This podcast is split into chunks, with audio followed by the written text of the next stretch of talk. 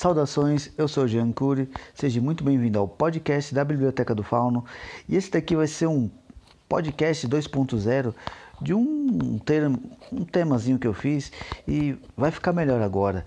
Eu espero que vocês gostem. É, cinco dicas para quem quer ser um escritor. Vamos nessa? Dica número um. É a dica que todo o escritor novo ou até mesmo quem quer escrever uma história, ele tem que escolher um gênero.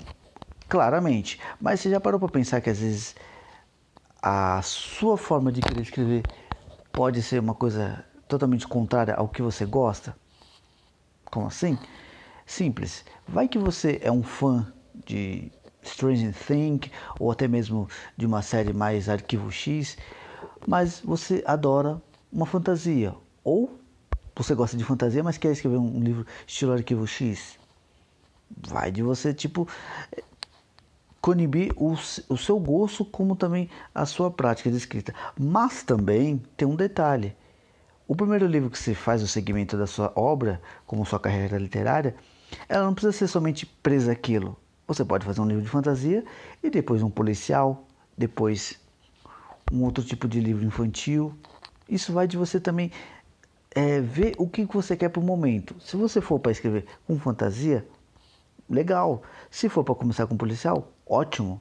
Escolha o seu nicho. Não importa se for até mesmo um livro erótico ou até mesmo um, um livro assim, de romance.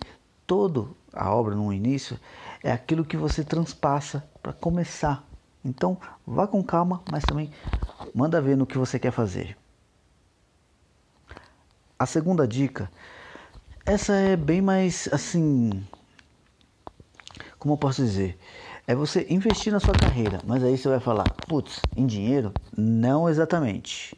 Existem redes sociais para você criar a sua própria personalidade e identidade como escritor.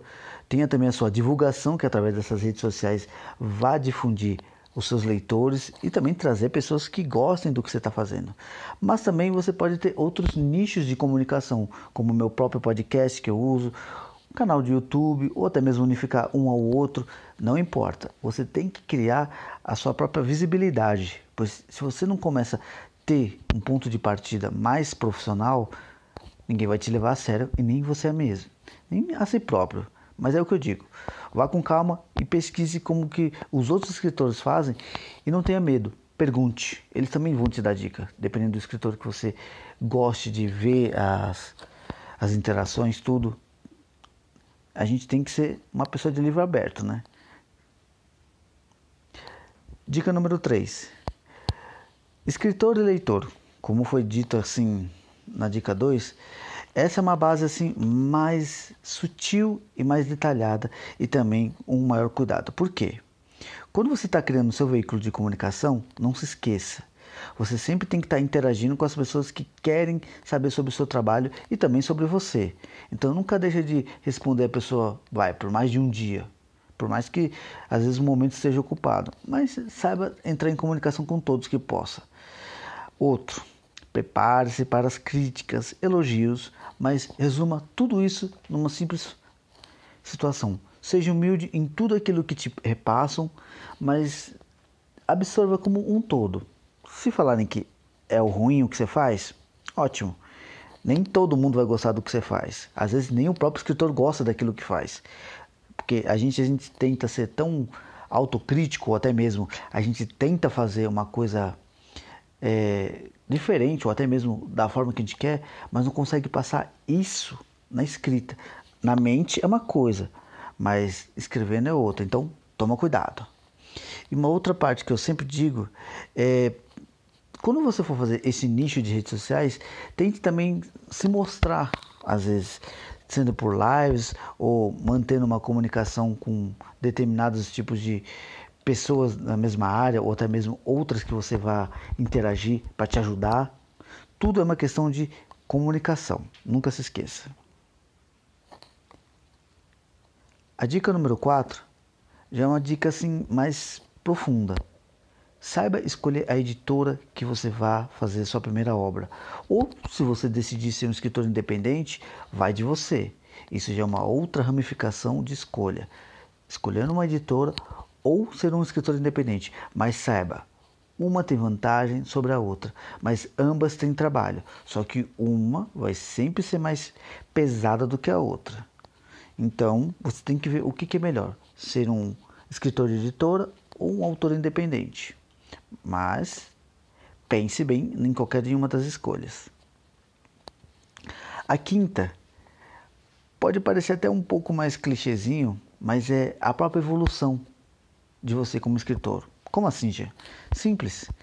Você sabe que você tem que ler, você sabe que você tem que fazer seus rascunhos, você sabe que você tem que escrever diariamente, criando, como se posso dizer assim, uma própria doutrinação, um próprio tipo de costume. Porque querendo ou não, a escrita é como se fosse um trabalho. Ou melhor, é um trabalho se você levar mais a sério mesmo. Mas em si, tudo que a gente faz só é melhorado quando a gente mantém esse ritmo e a gente vai revendo assim o que pode melhorar e o que pode ser mantido para depois ficar até melhor no futuro. Mas nunca deixe de fazer uma coisa que equivale a outra. E outra coisa, quando você for fazer as primeiras rascunho tudo, já cria aquele tipo meiozinho, sabe? Aquele aquela galerinha de clube de livro que você vai dividir os capítulos ou até mesmo um parágrafo ou o que quer que seja a ideia que você escreveu e quer ter um, uma avaliação. Mas que não seja já diretamente dizer, isso aqui é do meu livro. Não, eu escrevi isso daqui o que, que você achou? Aí vem os leitores betas. Conte com eles como se fossem os aliados ou até mesmo os críticos iniciais. Porque querendo ou não, alguém tem que ler. Então, antes de você ler e se autocriticar, leia, faça uma base assim de tipo, hum, tá ficando bom. Mas eu quero uma segunda opinião.